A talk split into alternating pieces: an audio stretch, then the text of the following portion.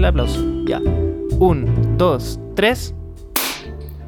Buena, ya. ¿Salió bien? Es que Sí, igual mi bien. cosa está como. Mi cosa está media lagueada. Pero no, ya, no, yo lo escuché totalmente sincronizado. ya. Ya, vamos a confiar Ya. en tu capacidad de, de audio sincronizado. Ya. ¿Quién hace Eh, la, la, la partida? Yo voy a hacer la partida. Dale, dele.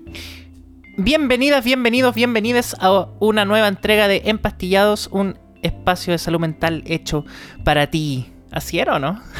Sí, así era. Eh, no sé si le cambié algunas conjunciones, No, algunas no, está como- bien. algunos artículos, ya. bacán. Está totalmente bien. Entonces, seguimos con la siguiente parte. Yo creo que esto es, algo que, que hacen en casi todos los podcasts y nosotros no nos habíamos fijado. Y justamente es eh, presentarnos. po. Sí, Entonces te voy a dar es, el, sí. el espacio en el micrófono 2. en, el, en el otro set, en el otro set de grabación. Exacto. Sí, ¿sabéis que yo vi, eh, mira, debo confesar que vi el titular nomás, pero había un, ¿Ya?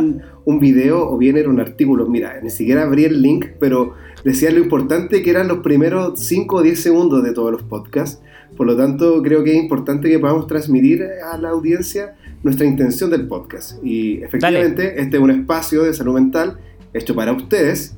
Esta parte va a quedar Eso. grabada, ¿cierto? Queda grabada. Sí, pues. Pero Ah, si ya, ya esta estamos parte- grabando hace rato. Ya estamos grabando, perfecto. Yo estoy Ya nos grabando. pasamos los 5 o 10 segundos. Hace, hace calete rato que ya llevamos en más de 10 segundos. Ya. Este espacio de salud mental hecho para ustedes, justamente tenemos la intención de usarlo para poder explicar conceptos de psiquiatría, de psicología y de salud mental en términos simples. Conceptos que nosotros sabemos que son de su interés y que también les va a ser muy útil conocerlo, de acuerdo a nuestra propia perspectiva.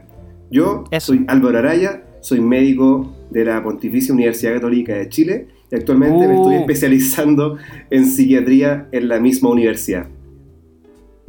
Súper. ¿Tú Eh, quién eres? Eso, eso es como el paso. Individuo. Como el paseo, ¿no? Ah, ya, bacán. Sí, Bueno, yo soy José Acuña, me pueden decir el José eh, o José nomás, como quieran. También soy médico, salí de la única gloriosa Universidad de Chile y actualmente también estoy haciendo la especialidad de psiquiatría en la Universidad Católica. En mi, mi alter ego también soy eh, globoflexista profesional. sé hacer jirafa, poodle y metralleta. Como si las cosas se vuelven revolucionarias. Exacto.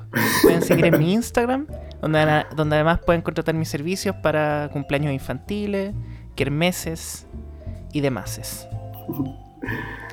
Muy bien, don José Ignacio Acuña, globoflexista ¿Es profesional. glo- globoflexero o globoflexista? no tengo ni siquiera si eso existe en, el- en la RAE. Aunque bueno, Sí la RAE, nada que decir, po. Bueno, entonces Bueno, esto, esto vamos- era, esto era parte sí. importante, parece, del, del- de la introducción del podcast. Así Sí, que. lo vamos a tener un poco más, más acotado la siguiente vez para que no nos use Eso. un tercio del capítulo. Pero, el, pero creo que es importante hacer esta introducción porque hay harta gente que llega a nuestro podcast desde eh, y empieza por cualquier episodio y no, no necesariamente ven el tráiler donde nos presentamos. Bueno, pero ¿cu- ¿cuál es, cuál- ¿por qué es culpa nuestra tener que hacernos cargo de esa gente? Porque esa gente no es capaz de ir al tráiler a escuchar la cuestión. Nosotros tenemos que hacerle la pega fácil. O sea, ya tenemos que estudiar los, los términos, lo que vamos a hablar en la cuestión. Hemos tenido que estudiar los últimos 10 años de nuestra vida para que una persona no sea capaz de ir al, al tráiler, ¿cachai? A escuchar quiénes somos. Oye, pero para eso nos pagan nuestros auspiciadores. ¿Qué auspiciadores? ¿Qué auspiciadores? Si se me echó a perder la interfaz de audio, tuve que comprarla de, de cero. El- nuestro- el- nuestros auspiciadores son el cariño y el apoyo de la gente. Uf. Oh, ahí tenéis que poner ese sonido. Oh. Si, es que está, si es que está sin licencia, lo ponís. Si no, yo lo hago. No, no, no, Oh. debe haber, debe haber Ahí. algún sonido así con que se pueda usar. No, pero, pero está bien, la gente que le da paja ir a escuchar el, el, el trailer eh, tiene esta primera parte para saber quiénes somos. Así es. Y eso, pero porfa escuchen el trailer, si por algo lo- por algo se grabó esa cuestión, Bueno, vámonos ando, con es el. que ando desregulado hoy día. Vamos, va- vámonos, a propósito de, la des- desregulación, vámonos con el capítulo de hoy. Eso. ¿De qué es Aquí el debiéramos, de hoy? debiéramos tener una cortina, así como, como un- una, una batería que suene o como un, Ya, eh, hagamos eso, hagamos unas eso. trompetitas, Espera, no sé. Ha- Hagamos eso, eh, o sea, cuando ahora cuando yo termine diga, vamos al capítulo de hoy, tú, no sé, hacías alguna cuestioncita con el audio y después empezamos Eso. el capítulo, ¿te parece? Ya. No, pero sí, Eh, eso va ahí. vamos Dale, al- dale, dale. Ya, vamos al capítulo de hoy. Cortinilla. Ya. Eh, el capítulo de hoy, en el bueno, en el capítulo de hoy, vamos a hablar de el mindfulness. ¿Lo dije para- bien o no? Sí, está bien, mindfulness. Mindfulness. Y para hablar del mindfulness, me gustaría que pudiésemos partir con una pequeña viñeta clínica que me pasó a mí, Eso. eh, que es una anécdota de la cual no me siento muy orgulloso, pero yo creo que puede servir para ejemplificar en qué circunstancias y mm, podríamos aplicar algunas estrategias de mindfulness. Ujú. Contexto. A la mea con Portugal. no, no era nada con Portugal. No, pero es que bajémoslo ahí, pues a la mea con Portugal. 6 de la tarde. no, Cuando no, había ahí. pandemia. Ah, calla. Cuando no había pandemia. Y a las 6 de la tarde era obvio que iba a haber taco. Si estamos en Alameda con Portugal. po, ¿Cachai? Subiendo. Subiendo. Subiendo para Providencia. ¿No es cierto? Esperando la micro. Exacto. En el paradero. Justamente. Y uno está, evidentemente, yo estaba apurado porque había salido tarde, me había, estaba muy cansado, había estado, creo que había- me había quedado estudiando hasta tarde ese día y tenía que llegar pronto al, al campo clínico. Y ya había, estaba con toda la situación adversa, por lo tanto me, me, me ubiqué en el paradero de micro con toda esta situación adversa y, y se paró en la micro, la micro pa- pasó por el lado del paradero y pasó simplemente eh, viéndome el micrero, pasó sin detenerse. Eh, evidentemente era todo muy adverso, eh, yo estaba bastante iracundo en ese momento, pero también estaba bastante angustiado porque iba a llegar tarde y viví una situación de confusión emocional muy intensa. Porque Oye, espérate, un- espérate. Paréntesis. ¿Cómo haces para la micro? Como que el dedo. con el dedo, ¿Con el, po. con el dedo? Con el dedo, no, como se hace, que como no- se no hace en región nomás, no- Eso, no, eso. sí que chifla, eso pasa en las películas nomás. Así, ¿no? Y aparece una- un taxi, weón. No, así con el dedo nomás, ya está bien, está bien, ¿Sí? está bien. Bueno, entonces con toda esa confusión, eh, yo creo que a más de una persona le ha pasado que está en una situación de estar apurado y la micro o cualquier tipo de transporte público no para, y uno está angustiado porque va tarde y también está enojado porque se siente pasado a llevar, por el, en mi caso por el migrero. Y debo decir, a mí me dieron ganas de agredir al migrero, porque podría haber sido fácil ir y correr a- atrás de la micro, esperar a que parara en un, en un paso peatonal y gritarle algo. Grita- ¿Le Gritarle todo lo- una piedra a la micro? yo, yo creo que en ese momento no recuerdo bien, pero fácilmente podría haber fantaseado con hacerle algo así o patear la puerta. Y, O pincharle la rueda. o pincharle la rueda. Y la verdad es que ahí hubo una, una situación de confusión emocional muy intensa. Y, pero no si, lo fuerais hice. más, si fuerais más boomer, lo funáis en Twitter. Sí, sí. Pero fíjate que no lo hice. ¿Y qué pasó? No, me sentí mal por cómo estaba planteándome siquiera hacer esto.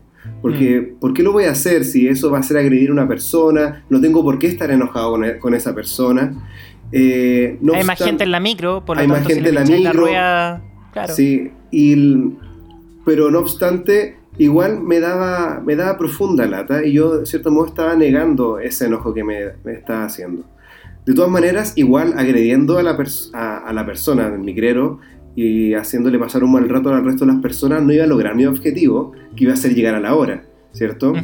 Eh, pero igual no me, queda, no me queda tan tranquilo simplemente con agachar el moño y tratar de ignorar esta, esta emoción que estaba teniendo en ese momento. Podía haberme guiado por algo netamente racional y decir, la micro pasó, parece que la micro no es mi opción, voy al metro. Pero Ujú. igual me hubiese quedado como picando esa emoción. Y es ahí en donde surge el mindfulness, que el mindfulness justamente es una estrategia que podría haberme servido de haberla conocido en ese momento eh, enormemente Espérate, en esa ¿qué- situación. ¿Qué surge? ¿Mm? ¿Qué surge? El mindfulness. El mindfulness. Y aquí El vamos a poner así como. Entonces ya, de nuevo, ¿qué surge? El, El mindfulness. mindfulness. Maravilloso. Pero es importante que, se, que, que quede el- en esta viñeta clara que había una situación difícil por muchos motivos y que habían dos maneras de llevarla a cabo. Una manera es enojarme y otra manera es llevar a cabo la, la solución más racional, dejando de lado un poco la emoción. Ninguna de las dos me iba a dejar tranquilo, ninguna de las dos me iba a llevar a, a poder solucionar y lograr mi objetivo de una manera tranquila. Por lo tanto, ahí viene el mindfulness. Ya. Y vamos a Eh, hablar ahora de qué es el mindfulness. José. ¿Qué es el mindfulness? El mindfulness, eh, la verdad es que es difícil encontrar una definición así como, como en una palabra. Yo te diría que el mindfulness es una práctica eh, que de cierta forma nos permite intencionalmente vivir con conciencia el momento presente. En el fondo consiste en despertarse de aquellas conductas que son automáticas o rutinarias para participar y estar presente en nuestra propia vida. Eh, uno en general tiende a andar un poco como un piloto automático, por así decirlo. Como sin prestar mucha atención de las cosas que uno hace en el día a día. Y cosas súper simples, como por ejemplo desde bañarse en la mañana hasta de repente ser, consciente del camino que uno recorre entre su casa y el paradero, la micro o el metro quizá. Porque son cosas que, se han vuelto tan parte de nuestra rutina que finalmente no somos capaces de estar, estar en ese momento y prestarle atención a ese momento. De todas maneras, yo creo que a mí me pasa harto que a veces cuando, cuando llego en la mañana al, al hospital, eh, intento acordarme de cómo fue toda mi rutina en la mañana y me cuesta harto, porque se Claro. hace en modo así como piloto automático. Es bien impactante eso y eso está presente en muchas áreas de la vida y bueno, igual es algo que es útil hacer, porque si estuviésemos eh, como haciendo de manera consciente todo, igual a veces puede ser un poco cansador. No obstante, Claro. tiene sus beneficios en algunas cosas. Mucha, mucha de lo, de lo que puede resultar cansador al momento de ser, de ser consciente de lo que uno está haciendo es que muchas veces uno puede juzgar o rechazar el momento o al mismo tiempo eh, apegarse al momento. Y es un poco lo que el mindfulness nos dice que no hay que hacer. En el fondo está bien vivir el, vivir el presente y ser consciente de lo que está pasando, pero sin tratar de juzgar o rechazar el momento y sin apegarse también al momento. En el fondo eh, hay que poner de cierta forma atención a las consecuencias, discernir lo beneficioso de lo dañino, pero obviamente soltando las evaluaciones y evitaciones eh, o bloqueos que pueden surgir con respecto al momento presente. Y, el, fo- y, en el- y por otro lado, el no apegarse consiste en ir atendiendo a la experiencia de cada nuevo momento más que ignorar el presente, aferrándonos al pasado, centrándonos en el futuro. Y ahí es súper importante, yo creo, eso que dice José, de, del no juzgar o rechazar el momento. Y eso implica sobre todo para las situaciones emocionalmente intensas, que pasa con hartas personas que cuando sienten una emoción eh, muy fuerte, como puede ser la ira, o como puede ser la pena o la angustia, las personas la rechazan como pensando de que esto no está bien, no está bien que me esté sintiendo así ahora, y lo que propone el mindfulness es no hacer eso, sino que darle un espacio a esta emoción y entenderla como que está ahí, y no es que esté bien o está mal, sino que está ahí simplemente. Ahora, al caso, el- espera, un segundo, Perdón. lle- llevándola, Sí, obvio. llevándola a mi caso, yo tenía, toda, eh, tenía todo el derecho de estar enojado en relación a, la- a que no me haya parado la micro, si yo sé que el micrero me vio, y, y aun cuando me haya visto, igual eh, las emociones son algo bastante primitivo en punto de vista cerebral, por lo tanto uno no, no tiene poder sobre eso, por lo tanto no tiene ningún sentido juzgarlo además. Mm. Eh, es importante igual considerar de que el mindfulness, si bien es una práctica, eh, no necesita decir, no necesita tanto recurso, por así decirlo, ni tanto, ni, ni invertir tanto en esto. Eh, no, es, no es como por así decirlo medi- me, eh, no sé, ponerte a meditar o que, tení- que en el fondo tenéis que aprender a hacerlo. El mindfulness es una cuestión que si bien se puede ir perfeccionando con la práctica y se puede ir aprendiendo a desarrollar más habilidades, es algo que tenemos muy a mano, que puede resultar muy fácil y muy sencillo de hacer. Y, y eso es porque todos en algún momento hemos usado una habilidad mindfulness sin darnos cuenta. Todos en algún momento hemos tratado de parar eh, y decir como, ok, hasta aquí, hasta aquí llegamos un poco de las cosas que nos pasan en el día a día y ahora me empiezo a dar cuenta de mí. Y eso es algo que, como decía anteriormente, todos hacemos de forma muy a veces inconsciente, pero que está dentro de nuestro repertorio de habilidades que podemos, que podemos desarrollar. Y en el fondo el mindfulness también no requiere de un ambiente en particular, o sea, puede ser practicado en cualquier momento, en cualquier lugar, bajo cualquier circunstancia. Incluso si es que uno va, por ejemplo, en el metro, en la micro, o está en el trabajo, eh, o está en la casa. Hay, hay momentos donde, momentos, en, verdad en cualquier momento se podría aplicar esta habilidad. Sí, y es importante que eh, enseguida igual vamos a comentar algunos ejemplos de cómo se podría eh, practicar mindfulness. No obstante, quiero hacer hincapié en por qué deberíamos practicar este tipo de habilidades, porque, por cuál es lo que nos dice la ciencia, la evidencia. Y la verdad es que sabemos actualmente que el mindfulness la práctica consciente del mindfulness es capaz de reducir el sufrimiento y aumentar la felicidad en muchas patologías distintas. También permite em, tener la sensación de tener más control sobre la propia mente, sobre las propias emociones, y es también capaz de poder ampliar la, conexión que sentimos con el resto del mundo también, eh, mediante la práctica de la validez, la bondad, con, con todos los seres humanos y también con nosotros, con nosotros mismos, de todas maneras. Es una práctica que tiene muchos beneficios, principalmente derivados de, del arte de, percibir la realidad tal como es y no juzgarla. Es tan solo eh, esos dos principios son claves y producen tanto beneficio que incluso se, se han reportado cambios a nivel cerebral en, en la gente que practica mindfulness. Ahora, eh hemos hablado de que el mindfulness es estar en el momento presente.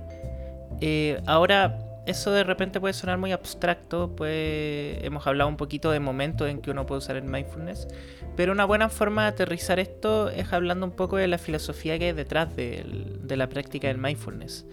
Eh, y esto es básicamente tener en, consideración que existen dos tipos de mentes o dos tipos de formas de pensar o formas de entender el mundo.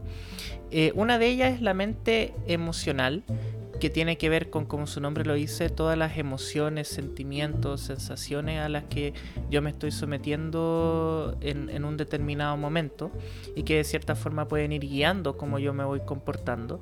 Y por otro lado está la mente racional, que en el fondo tiene que ver con todo el pensamiento mucho más deductivo, con, la lógica, en el fondo como quien, como quien diría un poco pensar en frío. Y eso también puede modificar mis acciones y mi conducta. Ahora, ¿cuál es la, la gracia en mindfulness? Que mediante la práctica de eh, ponernos en el momento presente, podemos integrar ambas mentes. En el fondo podemos tomar tanto la emocionalidad como la racionalidad para poder vivir un determinado momento y para poder tomar decisiones o para, o para poder comportarnos frente a situaciones específicas. Y esa es la gran, la gran en el fondo premisa del mindfulness, ayudarnos a encontrar el, el, como se dice en la terminología del mindfulness, el camino del medio, que justamente es esta conjugación de lo racional y lo, y lo emocional. Mm. Justamente no, no juzgar ni, ni una mm. mente ni la otra. Y tú, tú, tenías una muy buena metáfora en relación a la, a la vida, que, de, que la, de que la vida es un Tetris. Y ah, que eso sirve. gustando la metáfora. está, muy buena esa metáfora y yo creo que sirve harto para, para, para practicar la validación y el nuevo enjuiciamiento de, de las situaciones que van pasando en la vida. Sí, sí, mira, yo aprendí esta metáfora. Eh, eh, bueno, escuchando cosas sobre el budismo, como esto es una cuestión muy del budismo más, más como occidental, perdón no tan tradicional, pero la verdad es que resulta bastante útil. Y es que cuando uno juega Tetris, uno de cierta forma no sabe las piezas que van a venir al, futuro. Como que uno aparece una pieza y uno lo que tiene que hacer es tratar de irla colocando en este puzzle de una manera que haga sentido. Y finalmente las cosas que nos van pasando en la vida son un poco parecidas en ese sentido al Tetris. Uno no puede, eh, no, no puede adelantarse, uno no puede saber el futuro y por lo tanto la pieza que me puede tocar no la voy a conocer nunca. Sin embargo, lo que yo puedo hacer es tomar esa pieza y hacerla calzar en mi puzzle, en el fondo en mi puzzle de la vida. Eh, obviamente si es que yo me enojo, me desespero, probablemente esa pieza va a empezar a bajar, bajar, bajar y va a quedar en el fondo mal, mm. mal puesta y eso va a influir en el resto del juego. Mm. Sin embargo, si es que yo soy capaz de reconocer esta pieza y busco un modo de, de, hacerla encajar en el puzzle, probablemente me va a permitir estar en el juego mucho más tiempo. Mm. Claro, y probablemente tomando esa, esa metáfora, puede que alguna pieza de nuestro puzzle sea una pieza particularmente dolorosa, ¿cierto? Mm. Como una situación adversa, como bien la pérdida de un ser querido, como bien una situación que nos haya pasado en el, en el trabajo o con nuestras relaciones de amistad. No obstante, de acuerdo a la, a la filosofía budista y también al mindfulness, el dolor no es sinónimo de sufrimiento, sino que el sufrimiento viene cuando uno no reconoce que el dolor es algo normal de la vida y que todas las personas vamos a sentir dolor en algún momento. Y en la medida en que nos resistamos a que ese dolor es algo normal, va a surgir el sufrimiento. Pero si aceptamos que el dolor es parte normal de la vida humana, la verdad es que no va a existir tal sufrimiento, porque justamente lo vamos a aceptar como una pieza que nosotros no elegimos, sino que es parte propiamente tal de la vida, y la vamos a poder encajar en nuestra biografía. Exacto. Oye, qué bonita esta parte. Gracias. Sí, voy a decir que como que mientras decía y eso, como que un halo blanco iba cubriendo tu, tu ser y de repente ascendías. Te elevabas en la cámara, ascendías. Oye, y ahora has vuelto has vuelto al plano terrenal. al plano no astral. Fuiste al plano astral y volviste ahora al plano. Oye, pasemos a, cosas más prácticas. Eso, em, eso. ¿Qué tipo de ejercicios de mindfulness existen? A mí, se me ocurren algunos, no sé si a ti se te ocurrirán otros, pero es tan sencillo hacer ejercicios de mindfulness como, por ejemplo, al momento de estar lavando platos o al mm. momento de estar bañándote. ¿Qué hemos con el momento de estar lavando platos?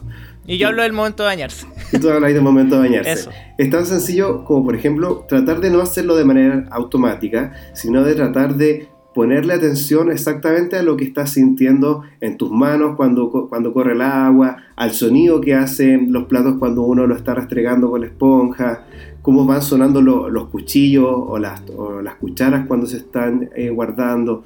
Tratar de, tratar de poner la atención y describirlos, describir el, el sonido, describir la sensación y estar ahí en ese momento. Eso es un gran ejercicio de mindfulness y eso es importante que, esto se puede practicar ahí porque no, es necesario estar en, una situación de crisis como la que a mí me pasó con el micrero para tener que aplicar una, una estrategia de mindfulness.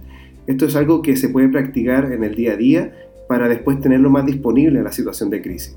¿Qué otra situación hay, José? ¿Qué otro ejercicio se te ocurre? A mí, o sea, se me ocurría ese, el de, el de estarse bañando. Que uno en general no se da como, como mucho cuenta de las cosas que uno hace mientras se baña. Pero de repente ser consciente quizá de del olor, de las sensaciones, por ejemplo, del, de la temperatura del agua o del champú o del jabón en el fondo en el cuerpo, eh, pueden ayudar mucho también como para, para hacer presente algo y qué manera más, eh, más a la mano de hacer consciente algo que con las mismas sensaciones. Es, más difícil darse cuenta, por ejemplo, un momento, pero si lo aterrizamos a las sensaciones que uno va eh, teniendo en ese momento, quizás es mucho más fácil. Por ejemplo, cuando uno, en, el, lo que decía anteriormente, en el camino quizá al paradero, fijarse a lo mejor en, en el olor que hay a esa hora de la mañana, en la cantidad de luz que hay en el aire, si es que es un aire frío, si es que es un aire cálido, eh, de repente la sensación del, del, suelo, si es que voy pisando pasto, voy pisando la cera, de repente los colores también. Hay momentos del día en que la luminosidad tiende a darle unos colores bien particulares, por ejemplo, a los edificios. Se pueden ver como más naranjo, más violeta, no sé. Pero son todas cosas que, que uno tiene que estar en el momento para poder Eso, mm. eso es lo que, lo que es importante de esta habilidad de mindfulness, que en el fondo te obliga a estar en el momento mediante las sensaciones que vaya adquiriendo de ese momento. Sí, hay harto ejercicios que de, mindfulness que se enfocan en, prestar atención a la respiración, que es una, a mí me, parece una muy buena estrategia. Mm. Em, y también hay otras estrategias. Se me ocurre, por ejemplo, estar en la micro y, y mirar a alguien y empezar a describirlo en la mente, como que ya, esta persona está usando Ya, pero no, no, no, no, no tanto, porque si no van a pensar que. Sí, ya, bueno, quizás cualquier cosa si miráis así una persona directamente. Sí, o, no, o describir las nubes, por ejemplo. También lo que tú dijiste, los edificios, también describirlo. Y Eso. mm, incluso si es necesario hacerlo en voz alta, pues sería, sería medio extraño de ver, pero yo creo que es, es- hay gente a la cual le sale más fácil eh, hacerlo de manera concreta y hablando que haciendo como un ejercicio mental al respecto. Mm, Eh, hay algunas aplicaciones de. Bueno, yo no tengo. No tengo Apple, así que no las pude verificar en Apple, lo siento. Le quiero pedir disculpas a nuestros, a nuestros auditores más. eh, de lovers. sociales más elevados. Exacto. Los Apple lovers. Yo, cumamente, solo tengo an- Android. no, oye, pero eh, hay cuatro aplicaciones que a mí me gustaría compartir con ustedes. La primera se llama Lojong, se escribe L-O-J-O-N-G. Lojong. Eh, Lojong, exacto. No sé cómo se pronuncia, no, no sé. Pero se escribe así. La segunda es Breathe, eh, que se escribe tal cual como suena en inglés. Ahí yo- Eh, parece que es como. Yo pensé que era breathe, así como con doble E y era como distinto. Pero ya, filo, y la van a encontrar igual. Sí. Sí. sí. La otra se llama Happify. En el fondo como happy de estar feliz y fi, De eh, como de fi, como de Spotify, claro. Y la última se llama Atom. Ah, Adam. no, se llama Atom. Atom. Atom, Atom, Atom. Así como átomo, pero sin la O del final. Atom. Eh, no, me acuerdo cuáles están en español y cuáles están en inglés. Mira, yo sé que Eh, Ha- Happy yo Fi sé que- está en español. Happify, Sí o sí yo me acuerdo sí. que Lojong también está en español. Mm. Eh, la verdad es que son aplicaciones bastante sencillas de usar, ¿no? son como bien intuitivas eh, y tienen harto ejercicio enfocado más a la respiración que nos pueden ayudar a ir, a ir como iniciándonos un poco en esta práctica del, del mindfulness.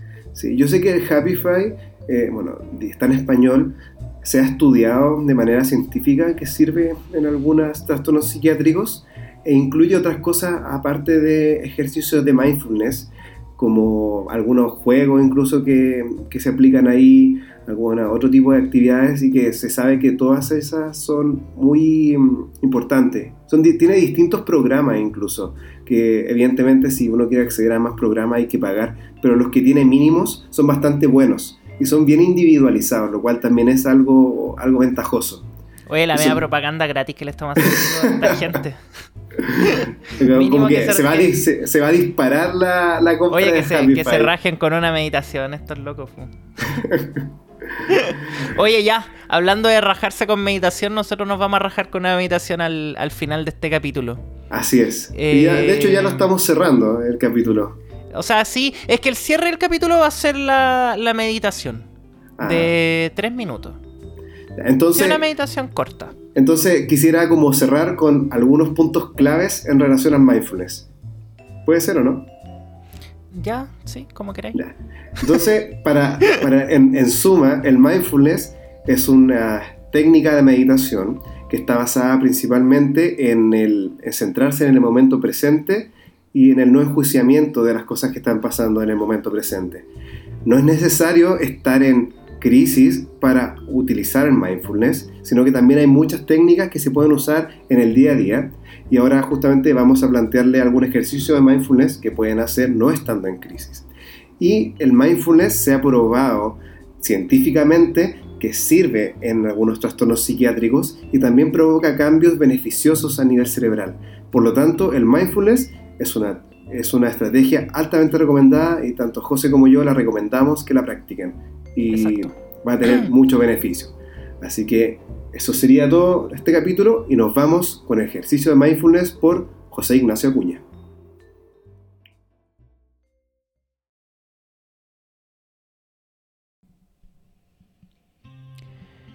Bienvenidas, bienvenidos, bienvenidas nuevamente a esta meditación de mindfulness. Vamos a iniciar cerrando nuestros ojos No importa el lugar donde estemos, si estamos en un asiento o en nuestra cama. Con los ojos cerrados vamos a inhalar y exhalar. Vamos a concentrarnos en nuestra respiración, en cómo el aire entra por nuestras narices, cómo llena nuestros pulmones, cómo quizá expande nuestro abdomen y cómo el aire abandona nuestro cuerpo,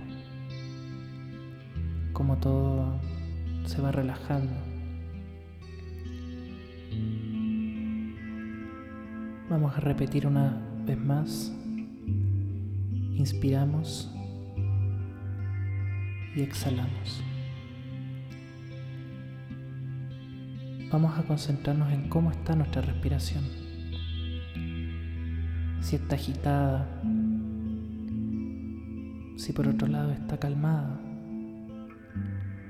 Solo vamos a observar, sin intentar cambiar. Una vez más, inhalamos y exhalamos. Con cada respiración también somos conscientes de cómo está nuestro cuerpo. Si estamos sentados podemos notar los puntos de apoyo, como los pies descansan en el suelo, como nuestra espalda puede estar recta o puede estar encorvada. Si estamos acostados podemos fijarnos en la textura quizá de la cama. Podemos fijarnos también si tenemos calor o tenemos frío.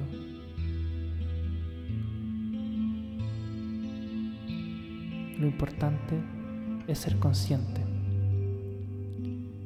de cada momento y de cada sensación en nuestro cuerpo. Ahora imaginaremos una escalera, una escalera en espiral que desciende. Y nosotros estamos en la parte de más arriba de esta escalera. Y comenzamos a bajar.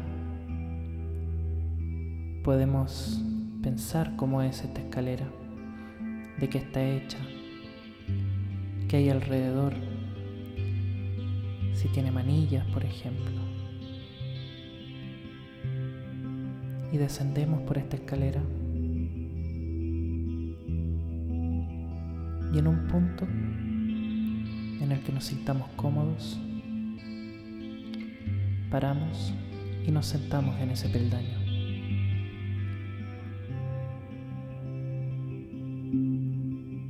Ese peldaño puede significar una parte del cuerpo. Una parte del cuerpo que sea particularmente notoria en este momento. Por ejemplo, el pecho, el abdomen, la espalda, la cabeza, nuestras extremidades.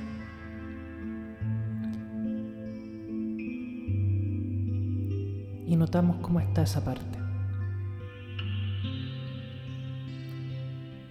Notamos si es que hay algún dolor o molestia. Si es que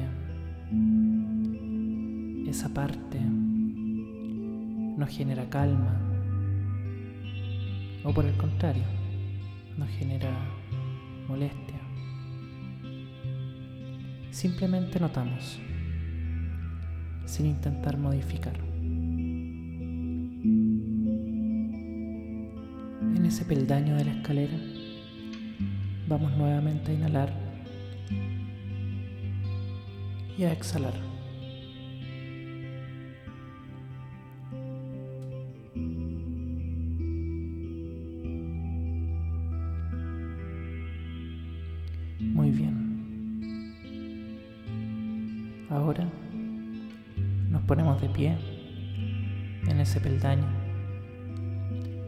Y volvemos nuevamente hacia el inicio. Volvemos nuevamente a donde partimos.